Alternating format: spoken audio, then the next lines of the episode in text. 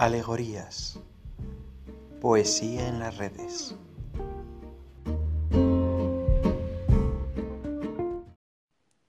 Niebla. Capítulo 31. Aquella tempestad del alma de Augusto terminó, como en terrible calma en decisión de suicidarse. Quería acabar consigo mismo, que era la fuente de sus desdichas propias. Mas antes de llevar a cabo su propósito, como el náufrago que se agarra a una débil tabla, se le ocurrió consultarlo conmigo, con el autor de todo este relato.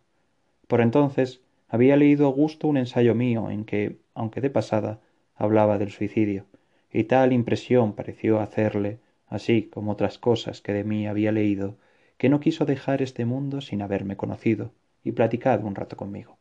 Emprendió pues un viaje acá, a Salamanca, donde hace ya más de veinte años vivo, para visitarme. Cuando me anunciaron su visita sonreí enigmáticamente y le mandé pasar a mi despacho librería. Entró en él como un fantasma, miró a un retrato mío al óleo que allí preside a los libros de mi librería, y a una seña mía se sentó frente a mí. Empezó hablándome de mis trabajos literarios, y más o menos filosóficos, demostrando conocerlos bastante bien, lo que no dejó, claro está, de halagarme, y enseguida empezó a contarme su vida y sus desdichas. Le atajé diciéndole que se ahorrase aquel trabajo, pues de las vicisitudes de su vida sabía yo tanto como él, y se lo demostré citándole los más íntimos pormenores y los que él creía más secretos. Me miró con ojos de verdadero terror, y como quien mira a un ser increíble, creí notar que se le alteraba el color y trazaba del semblante, y que hasta temblaba. Le tenía yo fascinado. Parece mentira, repetía, parece mentira. A no verlo no lo creería. No sé si estoy despierto o soñando. Ni despierto ni soñando, le contesté. No me lo explico, no me lo explico, añadió. Mas puesto que usted sabe sobre mí tanto como sé yo mismo, ¿acaso adivine mi, mi propósito?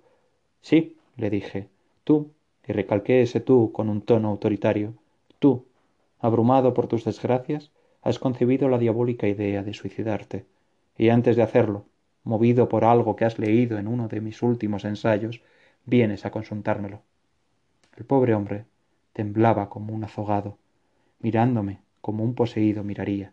Intentó levantarse, acaso para huir de mí. No podía, no disponía de sus fuerzas. No, no te muevas, le ordené. Es, que. E, es que. balbuceó. Es que tú no puedes suicidarte, aunque lo quieras. ¿Cómo? exclamó al verse de tal modo negado y contradicho.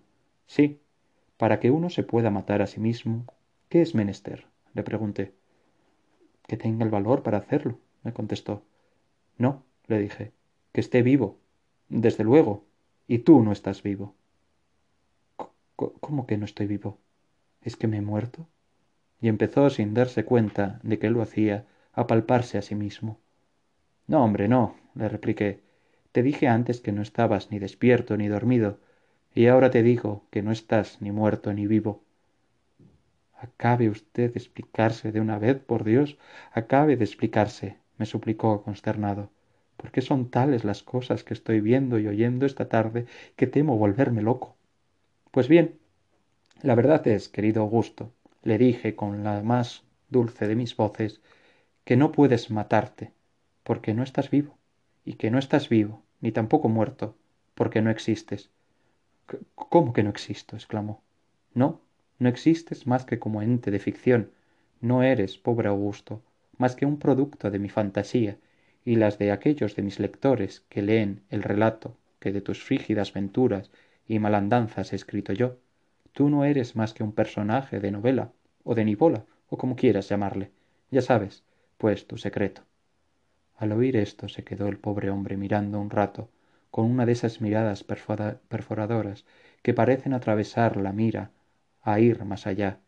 Miró luego un momento a mi retrato al óleo que preside a mis libros, le volvió el color y el aliento, fue recobrándose, se hizo dueño de sí, apoyó los codos en mi camilla, a la que estaba arrimado frente a mí, y la cara en las palmas de las manos, y mirándome con una sonrisa en los ojos, me dijo lentamente Mire usted bien, don Miguel, no sea que esté usted equivocado y que ocurra precisamente todo lo contrario de lo que usted se cree y me dice.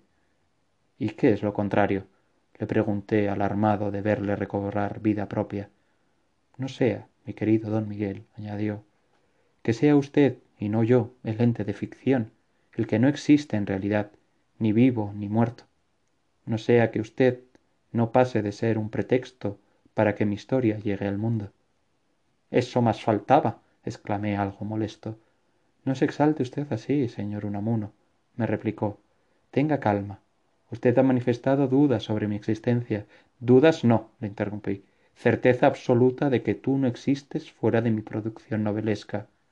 Bueno, pues no se incomode tanto si yo, a mi vez, dudo de la existencia de usted y no de la mía propia. Vamos a cuentas. ¿No ha sido usted el que no sino varias veces ha dicho que don Quijote y Sancho son no ya más reales, sino más reales que Cervantes?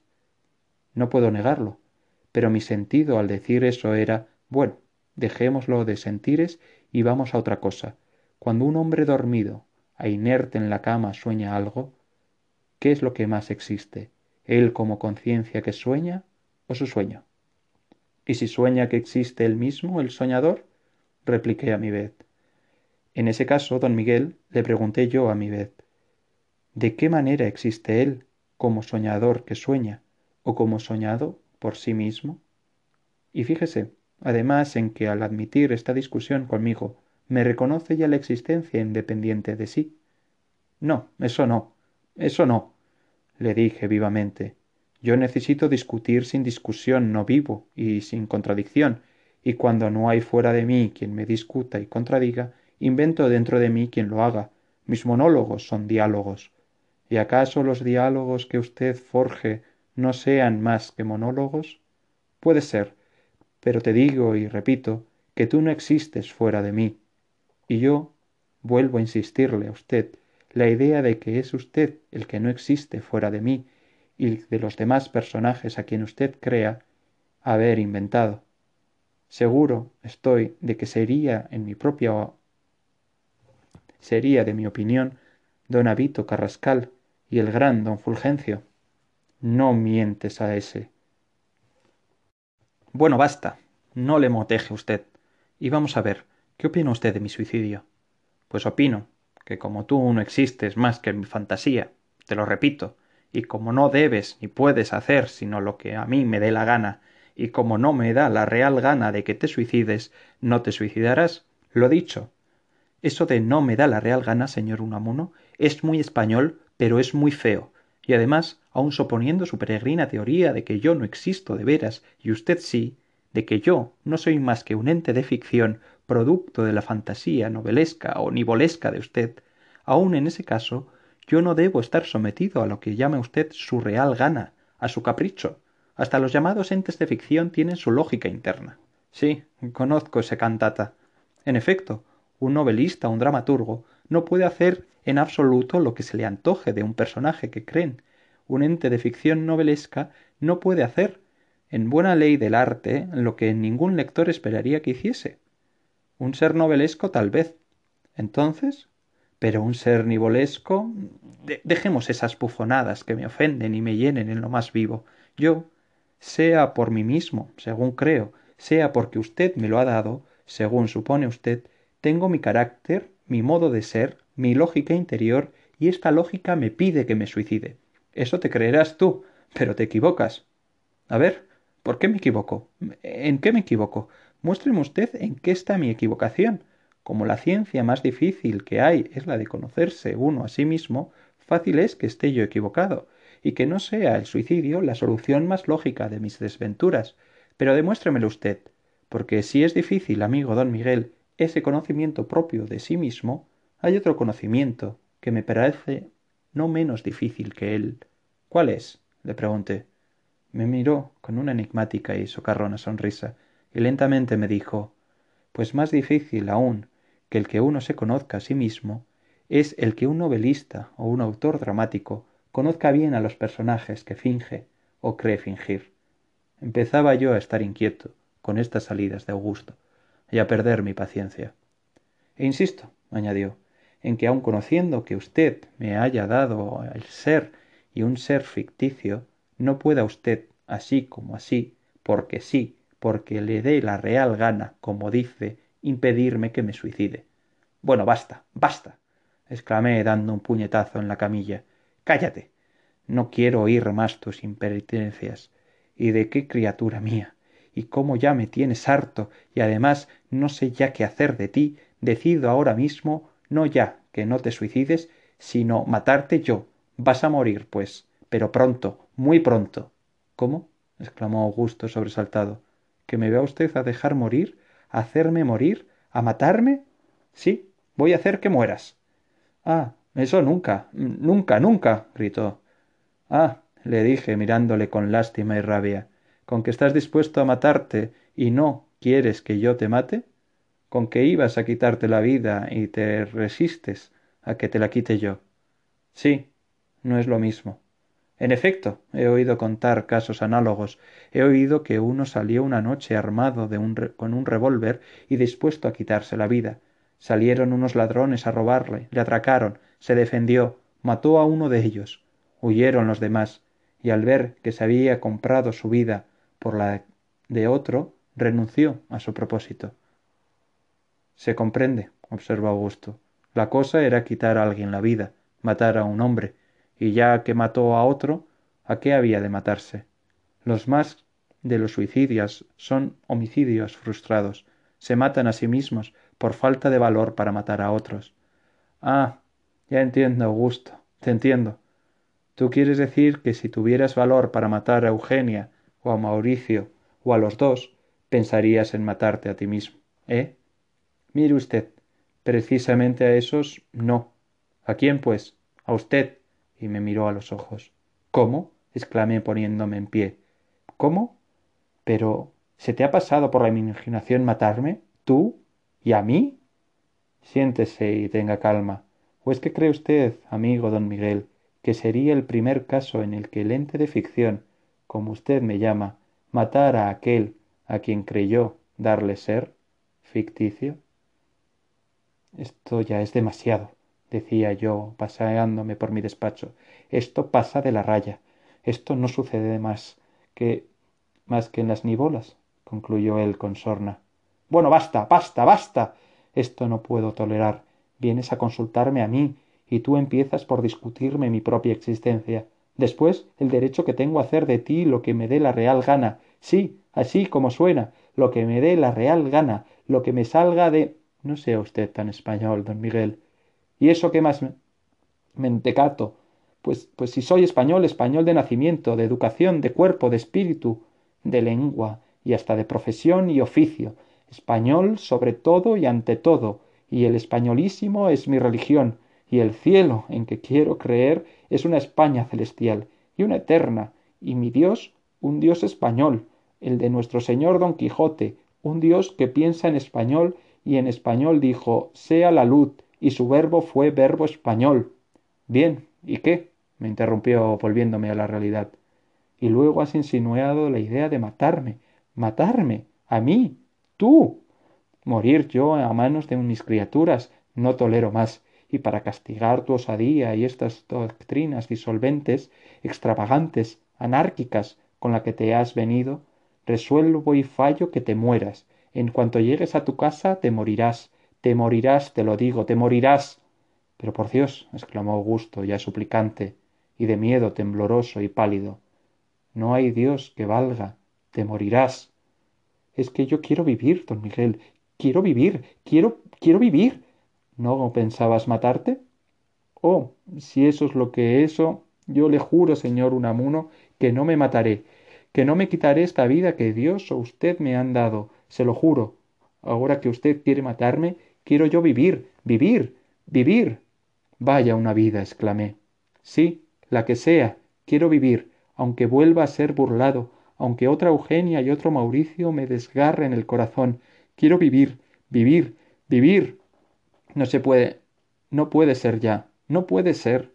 Quiero vivir, vivir y ser yo, yo, yo. Quiero ser tú, no eres sino lo yo que yo quiera. Quiero ser yo, ser yo, quiero vivir. Y le lloraba la voz. No puede ser, no puede ser. Mire usted, don Miguel, por mis hijos, por su mujer, por lo que más quiera, Mire que usted no será usted, que se morirá. Cayó a mis pies, de hinojos, suplicante y exclamando Don Miguel, por Dios, quiero vivir, quiero ser yo. No puede ser, pobre Augusto, le dije, cogiéndole una mano y levantándole. No puede ser. Lo tengo ya escrito, y es irrevocable. No puedes vivir más. No sé qué hacer de ti ya. Dios, cuando no sabe qué hacer de nosotros, nos mata, y no se olvida que pasó por tu mente la idea de matarme. Pero si yo, don Miguel, no importa, sé lo que digo, y me temo que, en efecto, si no te mato pronto, acabes por matarte tú. Pero no quedamos en que no puede ser, Augusto, no puede ser, ha llegado tu hora, está ya escrito, y no puedo volverme atrás. Te morirás para lo que yo de ahí valerte ya la vida. Pero por Dios, no hay pero ni Dios que valgan. Vete. ¿Con qué no, eh? me dijo. ¿Con qué no, eh? ¿No quiere usted dejarme ser yo, salir de la niebla, vivir, vivir, vivir, verme, oírme, tocarme, sentirme, dolerme, serme? ¿Con que no lo quiere? ¿Con que no he de morir ente de ficción? Pues bien, mi señor creador don Miguel, también usted se morirá, también usted, y se volverá a la nada lo que le salió. Dios dejará de soñarle, se morirá usted, sí, se morirá, aunque no lo quiera, se morirá usted y se morirán todos los que lean las historias, todos, todos, todos sin quedar uno, entes de ficción como yo, lo mismo que soy. Se morirán todos, todos, todos, os lo digo, yo Augusto Pérez, ente ficticio como vosotros, nivolescos, lo mismo que vosotros, porque usted, mi creador, mi don Miguel, no es usted más que otro ente nivolesco, y entre nivolescos sus lectores, lo mismo que yo, que Augusto Pérez, que su víctima. ¿Víctima? exclamé. Víctima, sí. Crearme para dejarme morir. Usted también se morirá. El que crea que se crea, el que crea que se muere, morirá usted, don Miguel. Morirá usted y morirán todos los que lo piensen. A morir, pues. Este supremo esfuerzo de pasión, de vida, de ansia de inmortalidad le dejó extenuado al pobre Augusto, y le empujé a la puerta por la que salió cabizbajo. Luego se tanteó como si dudase ya de su propia existencia. Yo enjuagué una lágrima furtiva.